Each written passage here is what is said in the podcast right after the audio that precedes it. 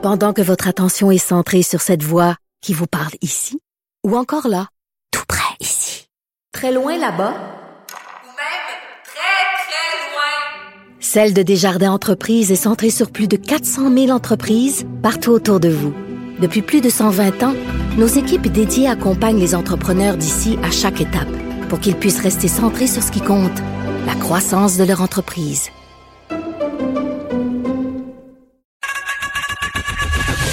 Geneviève Peterson. Une animatrice pas comme les autres. Cube Radio. On est avec Madeleine Pilote-Côté. Salut Madeleine. Salut Geneviève. Écoute, euh, au début de la pandémie, je riais. Je me disais, il va y avoir deux possibilités, deux issues possibles au confinement euh, des couples un, la séparation, deux, un baby boom. Et c'est ce qu'on peut voir euh, un peu à l'échelle planétaire. Mais vraiment, là, il y a des gens euh, qui se sont rendus compte, peut-être à force de côtoyer l'être élu, qu'il n'était plus si l'être élu que ça, à force de passer leur journée avec. Ben oui, il y a beaucoup de séparation. Ça pour euh, ceux et celles qui nous écoutent, là, que vous en, entendez parler dans votre entourage. Attends, les notaires, les notaires et les avocats en droit familial, euh, j'en ai quelques-uns dans mon entourage et n'ont jamais été aussi occupés. Ben oui, il y a beaucoup de demandes de conseils, puis on le voit aussi dans notre entourage que les gens se séparent, peut-être même euh, vous-même, vous vous êtes séparés. Euh, J'espère que Geneviève, toi, ça va bien dans ton couple. Ah, je te le dirai pas ici à la radio. Mais on devrait s'en sortir. On devrait s'en sortir. Bon, tant mieux, c'est ça. Ben, en plus, vous, vous habitez pas ensemble. J'ai appris, ça hier, donc peut-être que ça vous aide à ce niveau-là. En fait, euh, ce qu'on aime dire à la blague, Madeleine, c'est euh, que c'est euh, ce qui va faire en sorte que notre couple possiblement va durer dans le temps, le fait de ne pas cohabiter. Ben, c'est ça, parce que la cohabitation, puis surtout en confinement, ben, c'est une des raisons pourquoi il y a eu une grosse hausse des séparations. Puis les couples, ils doivent se poser la question. Là, on a le temps de se poser des questions en confinement. Tu sais, est-ce qu'on reste ensemble ou non? Surtout quand on a des enfants, est-ce qu'on attend la fin de la pandémie avant de, se séparer là, pour pas les traumatiser? Puis moi, aujourd'hui, je viens vraiment vous parler en tant qu'adulte dont les parents se sont séparés quand j'étais enfant, puis je suis pas traumatisée, Geneviève. Oh, je suis tellement contente. On dirait que parce que tu vas témoigner, je vais me sentir moins comme une mère pas bonne. Vas-y. Ben, on t'écoute. C'est ça, ça fait des adultes. Euh, ben, quand on fait ça dans, les règles de l'art, puis ça se passe bien, mais ça fait pas des adultes traumatisés puis qui ont manqué de quelque chose dans leur vie. Au contraire, j'ai eu des, beaux exemples moi de parents en amour. Euh, ils ont été ensemble en amour, mais ils ont aussi été en amour avec euh, ma belle-mère, mes beaux-pères. c'est intéressant aussi de voir des parents heureux. Puis je pense que c'est ça le plus important pour un enfant, c'est de voir son, son parent, son père, sa mère vraiment épanoui. Puis je pense que c'est vraiment ça le meilleur exemple qu'on peut donner. Hey, mais c'est intéressant ce que tu dis. Toi, tes parents, ils se sont séparés. T'avais quel âge? Moi, j'avais 9 ans. Parce que on dirait que plus on attend, puis j'ai plein euh, de témoignages d'amis à moi dont les parents se sont séparés euh, à plein d'étapes de leur vie. Euh, et ce que je constate, c'est que plus les parents attendent, donc plus la séparation a lieu alors que les enfants avancent en âge, plus c'est difficile à prendre pour les enfants. C'est comme s'ils se sentaient trahis. C'est comme s'ils sentaient qu'ils avaient grandi dans une pièce de théâtre, une mascarade. Ben oui, moi j'ai ma, cousine, euh, ses parents se sont séparés quand elle avait six mois. Fait qu'elle a même pas de souvenir conscient de ses parents ensemble. Fait qu'effectivement, ça peut être peut-être plus facile pour les jeunes enfants parce qu'ils n'ont pas vraiment comme de, de souvenirs de leurs parents ensemble. Mais quand ça arrive à 9, 10, 11 ans, même à l'adolescence, puis même pour les adultes, hein, les jeunes adultes, 18, 19, 20 ans, ça peut être un, gros coup parce qu'on est comme vraiment conscient de qu'est-ce que ça va changer dans notre vie. Mm moi, je me rappelle que j'étais la seule environ à mon école qui avait pas des parents séparés, donc je me sentais rejet, puis j'avais hâte que mes parents se séparent moi aussi, juste pour être comme les autres. c'est ça, c'est fait dans la génération charnière parce que là, c'est direct dans la mienne, là, tu sais, les, les jeunes adultes de de 20 ans, là, dans la vingtaine, ben la plupart des parents sont séparés. Là. Je te dirais qu'au moins la moitié moi, je, suis comme étonnée quand mes amis me disent euh, que leurs parents sont encore ensemble puis qu'ils sont ensemble depuis 20, 20, 30 ans. Ça m'étonne toujours. Je suis comme, ah ouais, puis je trouve ça quasiment bizarre. Là. Moi, je trouve ça louche. J'ai l'impression.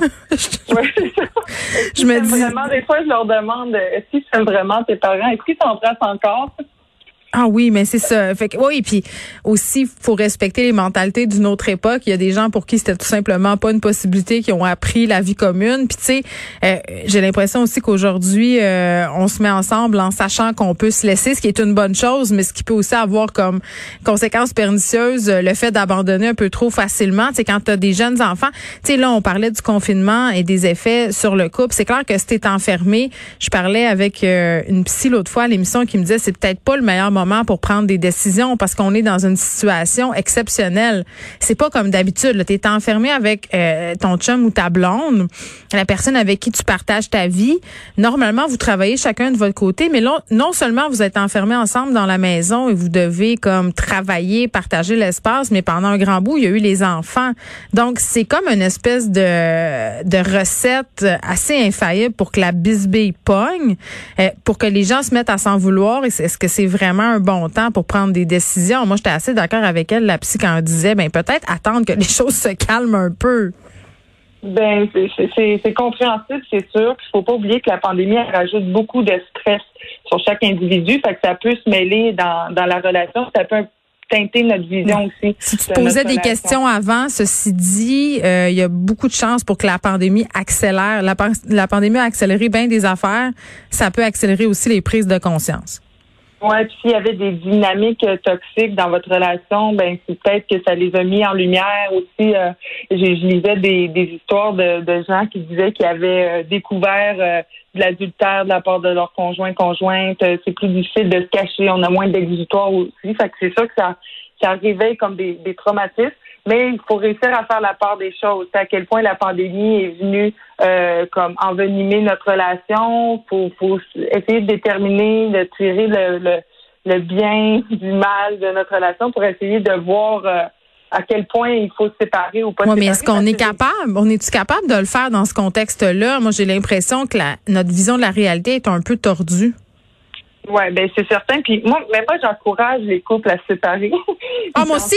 Moi, j'ai déjà dit ça à la blague dans un souper d'amis. Ça avait jeté un grand froid. J'avais dit que moi, je faisais la promotion du divorce.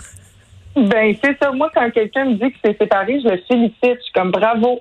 Il y avait quelque chose qui clochait dans ta relation, ben, tu as pris la bonne décision de, de sortir de ça. Donc, oui, la pandémie, peut-être que ça, ça teinte un peu notre vision de notre relation, mais moi, j'encourage les gens à se séparer parce qu'on n'a pas à endurer. Là. Comme tu disais tantôt, euh, on n'est pas dans la génération de nos grands-parents où il faut endurer le pire euh, vraiment longtemps. Le pire, on a peut-être euh, une moins grande tolérance au pire. Puis je pense que c'est, un des avantages aussi du, du fait qu'on évolue en tant que, que, société puis dans nos relations aussi. Puis là, en même temps, on est bien consciente qu'on parle euh, de séparation où ça se passe bien. Moi, j'avais bien ri de Gwyneth Paltrow et de Chris Martin qui, euh, faisant la promotion de leur divorce dans les médias, disaient, nous, on a fait du euh, conscious uncoupling, c'est-à-dire on, on, a divorcé en pleine conscience. Il y a beaucoup de situations où ça se passe pas bien du tout là et où ça peut être traumatisant pour les enfants. Toi, tu as eu la chance d'avoir des parents qui ont fait ça comme il faut.